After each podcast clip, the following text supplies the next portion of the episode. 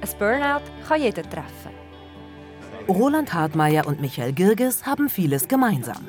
Sie sind gute Freunde, Theologen und erlebten beide einen totalen Zusammenbruch. Ich bin zur Tür reingekommen, habe angefangen zu brüllen, bin aufs Sofa gelegen und konnte nicht mehr aufstehen. Da ist der Stecker gezogen worden. Also ich habe mir selber nicht geschaut, ich habe meine Bedürfnisse übergangen, über Monate und Jahre ich habe Raubbau gemacht an meinem Körper und irgendwann hat er gesagt, ich mache jetzt da nicht mehr mit.